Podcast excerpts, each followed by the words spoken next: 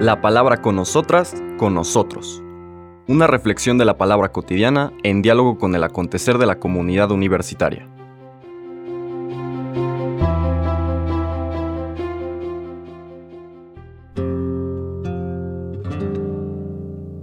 Hola, buenos días. Bienvenidas, bienvenidos a la palabra con nosotras, con nosotros. Hoy miércoles 20 de abril nos acercamos a otro relato. Ya vimos uno de Mateo, uno de Juan, hoy pasamos al tercer evangelio, al de Lucas. Vamos a leer en el capítulo 24, versículos del 13 al 35, una descripción un poco más extensa de la manera como Lucas nos presenta este misterio. El mismo día de la resurrección, iban dos de los discípulos hacia un pueblo llamado Emaús, situado a unos 11 kilómetros de Jerusalén, y comentaban todo lo que había sucedido. Mientras conversaban y discutían, Jesús se les acercó y comenzó a caminar con ellos, pero los ojos de los dos discípulos estaban velados y no lo reconocieron. Él les preguntó, ¿de qué cosas vienen hablando tan llenos de tristeza? Uno de ellos, llamado Cleofás, le respondió, ¿Eres tú el único forastero que no sabe lo que ha sucedido estos días en Jerusalén? Él les preguntó, ¿qué cosa? Ellos le respondieron, lo de Jesús el Nazareno, que era un profeta poderoso en obras y palabras, ante Dios y ante todo el pueblo cómo los sumos sacerdotes y nuestros jefes lo entregaron para que lo condenaran a muerte y lo crucificaron. Nosotros esperábamos que Él sería el libertador de Israel, y sin embargo han pasado ya tres días desde que estas cosas sucedieron. Es cierto que algunas mujeres de nuestro grupo nos han desconcertado, pues fueron de madrugada al sepulcro, no encontraron el cuerpo y llegaron contando que se les habían aparecido unos ángeles que les dijeron que estaba vivo. Algunos de nuestros compañeros fueron al sepulcro y hallaron todo como habían dicho las mujeres, pero a él no lo vieron.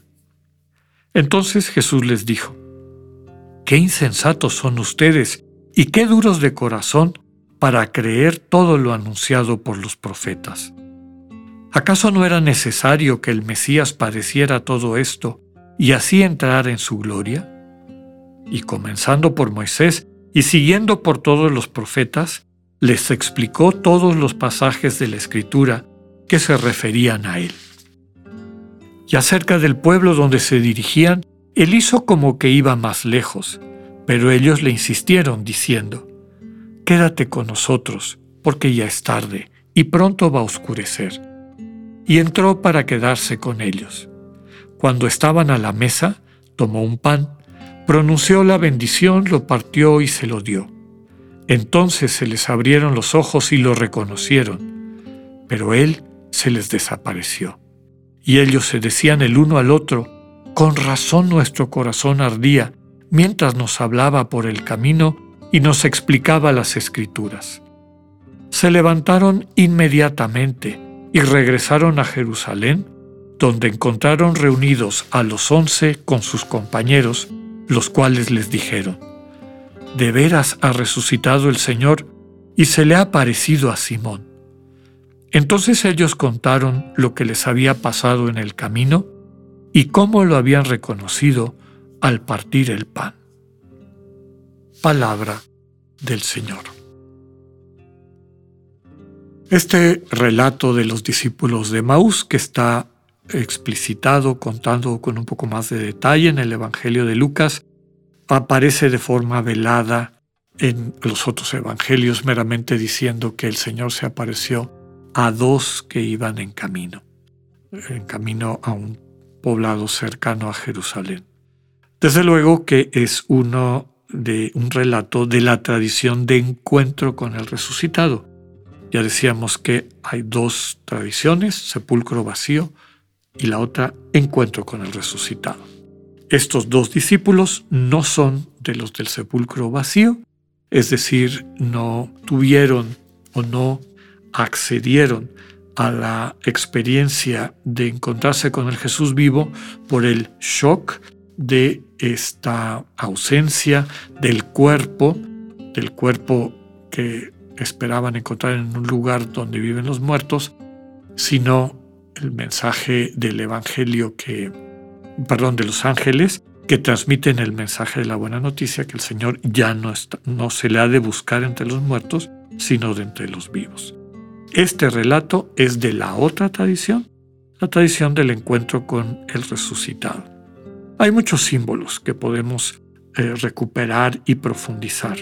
De hecho, al describir esto, se está hablando no solamente de estos dos discípulos, uno de los cuales conocemos el nombre, Cleofás, sino que es un relato ejemplar, podemos decir, aplicable a la vida de todos los creyentes.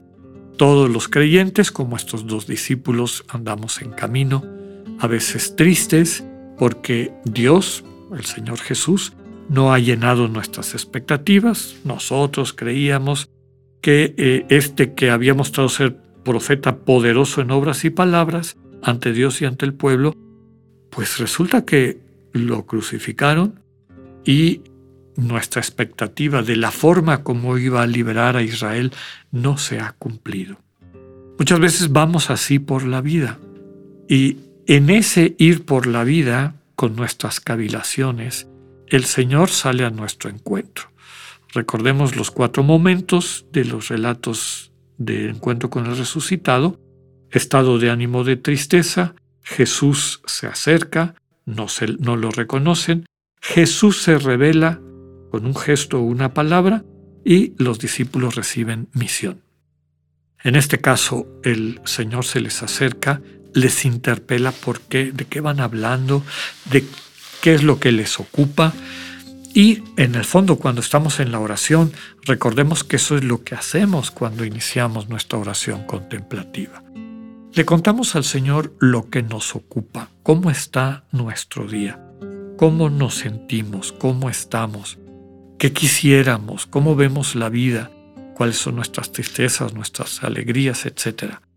Y después guardamos silencio para escuchar lo que el Señor nos responde.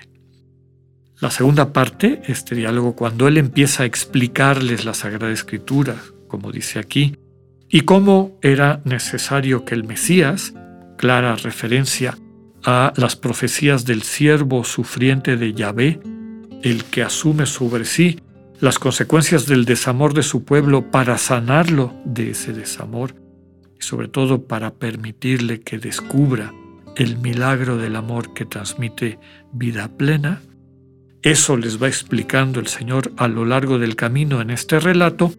Eso nos va explicando el Señor en la intimidad de nuestro corazón durante nuestra oración de silencio.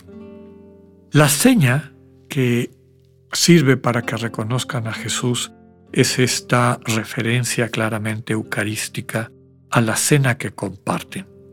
Dice que al partir el pan, es decir, en la fracción del pan, que era la manera como los cristianos llamaban a esta última parte del ágape dominical, eh, donde se leía la pasión normalmente y se terminaba con esta fracción del pan, que desde luego recordaba la última cena, pero también recordaba este momento, que en esa fracción del pan, en el pan compartido, en la apertura al misterio de Jesús que la comunidad había vivido previamente a esta ceremonia, el encuentro con el resucitado se concretaba. Es decir, sentir a este Jesús que ya no es algo externo, es algo interno. Y tan es así que los que estaban tristes y desanimados, termina el relato de Lucas subrayando, se levantaron inmediatamente y regresaron a Jerusalén, donde encontraron a los once les comparten su alegría y ellos a su vez les comparten su alegría. Por eso solemos decir que la experiencia propia de la fe cristiana, de la construcción de la iglesia como comunidad, es aquellos que se transmiten mutuamente la experiencia de haber visto al Señor. Hemos visto al Señor. Eso es lo que hacemos cuando nos reunimos. Eso es especialmente el caso cuando compartimos el pan alrededor de la mesa que el Señor nos prepara. Que tengan un buen día, Dios con ustedes. Acabamos de escuchar el mensaje del Padre Alexander Satirka. Escúchalo de lunes a viernes a las 8.45 de la mañana por radiveroleón.com o a través de nuestra app gratuita para iOS y Android. Radivero León, no todo está dicho.